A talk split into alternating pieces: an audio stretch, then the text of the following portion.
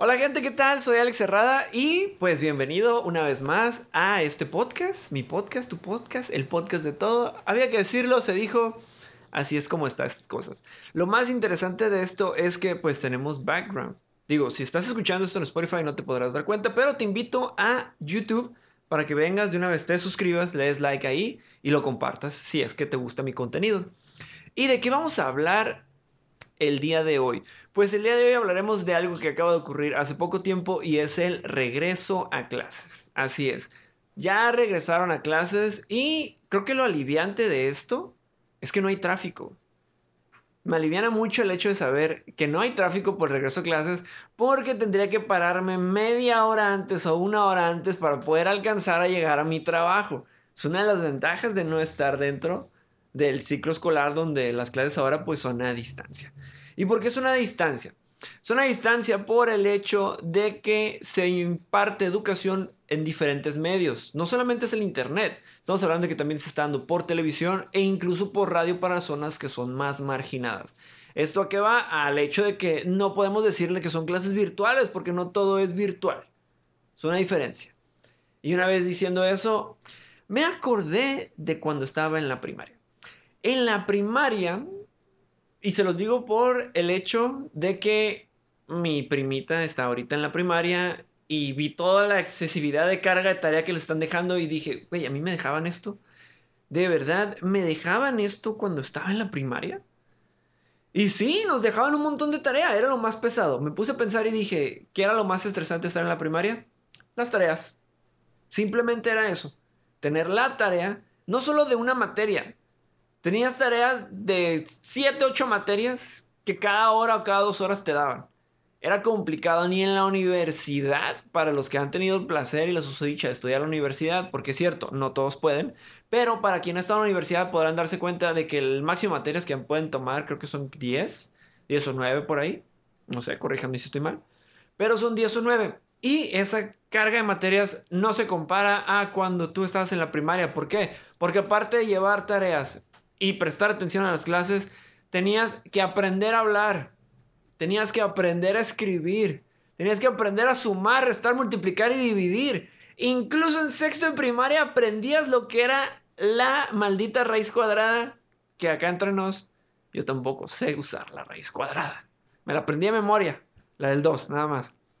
Pero era complicado, los niños viven un momento complicado y de verdad no hay que hacer comparación. En nuestros tiempos las cosas eran diferentes. En nuestros tiempos, claro, ¿verdad? El señor de 30 años. Pero las cosas eran diferentes y han ido cambiando y así van a ser las cosas. ¿Y por qué se los menciono? Porque me he dado cuenta que la gente se está queje y queje de lo que está ocurriendo con las clases en líneas. Más que nada se los digo porque sí, sí soy de esos sujetos que están metidos en grupos de redes sociales sobre escuelas, mejores escuelas, peores escuelas de Tijuana. ¿Por qué? Porque también me encanta el chisme y es bueno saber qué está bien y qué está mal. Un día me pueden preguntar sobre qué escuela les quiero recomendar y con gusto se los puedo decir, les puedo decir cuáles son las malas, porque he estado en esos grupos y me he metido y aparte estoy informado. Y pues pedagogo, ¿no? Entre comillas. Y una vez siendo así, pues me metí, me puse a ver y es cierto, las mamás se quejan un montón de todas las cosas que están pasando de que el maestro no quiso hacer esto, que esto y el otro, que en la escuela no rebajaron el, el, precio, que les están pagando igual a los maestros y, oye, los maestros también comen, los maestros también gastan, pagan internet, tienen más cosas. El punto es, ¿para qué te quejas? O sea, ¿en verdad has vivido tu vida? O si ustedes conocen a alguien así, que se queje todo el tiempo, ¿no llega a caer tan mal esa persona? Que dices, güey, tu vida te la pasas quejándote y tu vida se vive quejándote o alimentándote de quejas. A mi parecer, eh, no es un estilo de vida favorable. No es a gusto vivir así. Viví por un tiempo de esa manera quejándome. Fue cuando hace unos 10 años estaba de moda decir que era bien hater o que eras bien hater y, y el hater por todos lados. Pero luego nos dimos cuenta que eso no vale la pena. Y hay gente que le gusta vivir así. Es desgastante es horriblemente desgastante vivir ese punto en tu vida y llegar a cansarte y decir, güey, ya no quiero vivir así. Y cambias de una manera. Porque eso es lo que busca la gente, si nada más busca joder. Y pues ese no es el punto, no creo que sea el punto de vivir. Digo, yo no soy alguien que tiene todas las respuestas, No es alguien que te va a decir, ah, mira, esto es lo que tienes que hacer ya con tu vida y vete adelante. Que te bendiga el Dios que quiera que te bendice y vas, tú puedes lograrlo. No, pero sí pienso que vivir quejándote todo no es la solución a, todas las cosas o algo positivo dentro de tu vida. Y también existe lo de la positividad tóxica. Este, si quieren saber más al respecto, pueden checar el podcast de mis amigos de Psicofilia. Hablaron de eso en los últimos episodios. Les paso el dato por si quieren. Pero, ¿por qué concentrarte en lo que está mal? Esa es mi duda. Ponte a pensar en esto. Si te concentras tanto en las fallas, ¿cuándo vas a empezar a crecer como persona? Cuando dejé de hacerlo, las cosas empezaron a cambiar y empezaron a surgir nuevas oportunidades para mí. ¿Por qué? Porque dejé de ver en qué era lo que estaba fallando y empecé a ver qué era lo que estaba aprendiendo. Y una vez que me di cuenta sobre qué era lo que estaba aprendiendo, empecé a notar que sí había avanzado dentro de mi vida. Y nunca lo había dado cuenta. O sea, viví prácticamente todos mis 20 creyendo que había estado fallándome a mí mismo y a los demás. Sobre todo a los demás, no pensaba tanto en mí.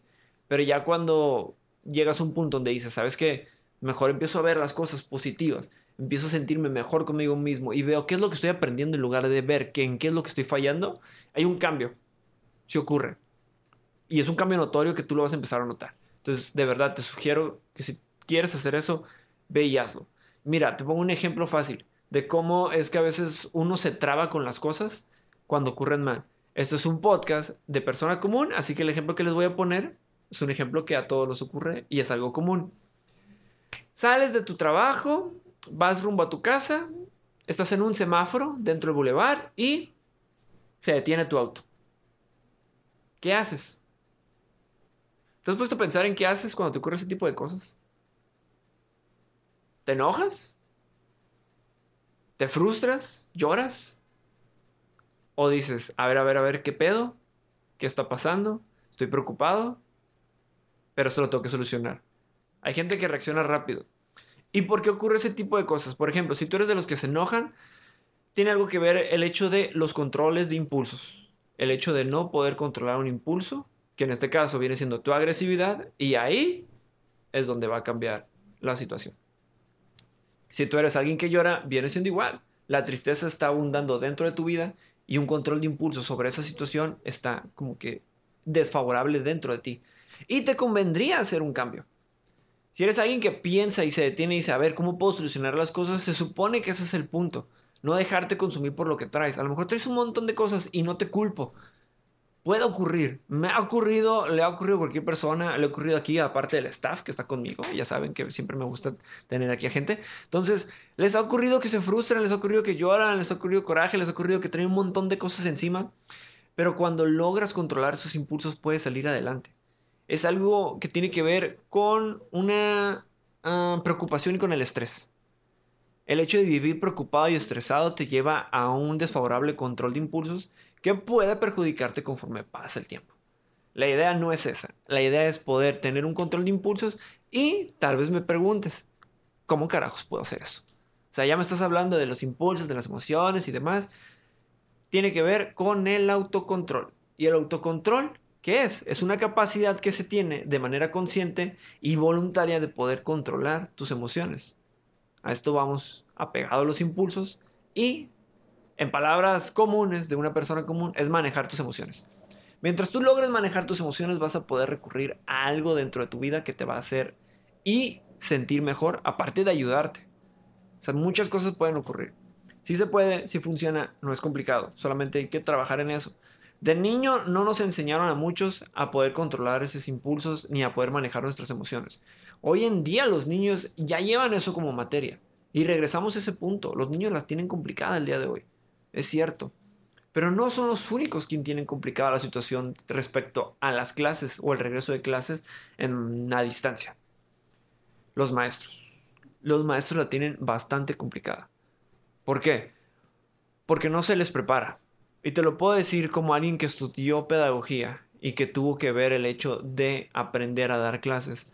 No te preparan para aprender a dar clases a distancia.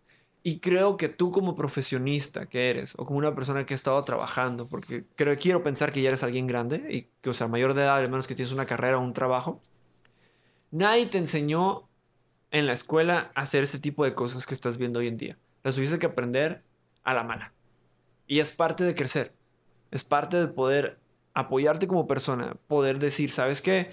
Ahora es el momento donde tengo que aplicar todo lo que sé para poder llevarlo a cabo. En la escuela no se te da, es muy poco lo que se te da. Y los maestros tratan de verlo y apoyándote de esa manera. Entonces creo que los maestros sí merecen una mejor oportunidad o al menos el apoyo de sus alumnos y de sus padres de familia. Y eso me recuerda a un video. Hace poco vi un video de cómo unos alumnos eh, le echaban ánimos a un maestro porque se frustró al no saber utilizar la tecnología. Y es cierto, una persona de 50 años no vive o no ha vivido el rubro de la tecnología como lo hemos vivido otros de menor edad. Y es complicado para esa persona tanto que llega a frustrarse. Y pues, si no han visto el video, aquí les vamos a poner una pequeña parte para que lo puedan ver. Entonces, chequenlo.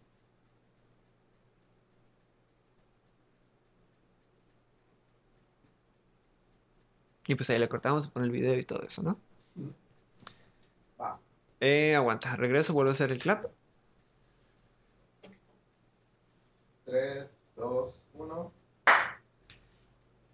Es algo que a mí me sorprende. El hecho de ver ese tipo de situaciones con este maestro y cómo lo apoyan, creo que es parte de... Sé también que existen los maestros que son bien cagazones, que son bien enfadosos y que dices, güey, te odio, tú no debes de ser maestro, lo sé si existen, pero aquellos que en verdad se esmeran, aquellos que en verdad buscan un bien para sus alumnos, merecen la pena ese apoyo. Hay que ser un poco más empáticos, es algo que creo que nos hace falta. Pienso que sería bueno empezar a practicarlo. Y hay muchas maneras de practicar la empatía. Primero, respira, jala aire, suéltalo y di, esta persona, ¿por qué está actuando de esta manera? ¿Por qué me está respondiendo así o por qué está así? ¿Qué ocurre? Trabaja la empatía. Yo sé que puedes.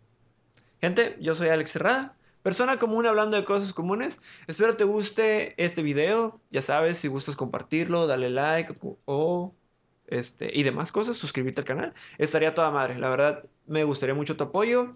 Y aún así, si estás escuchando esto en Spotify, no creo que te has olvidado. Luego voy a empezar a hacer videos más largos, podcasts más largos. Pero pues, bienvenido a esta segunda temporada de Persona Común, hablando de cosas comunes. Chao, los quiero.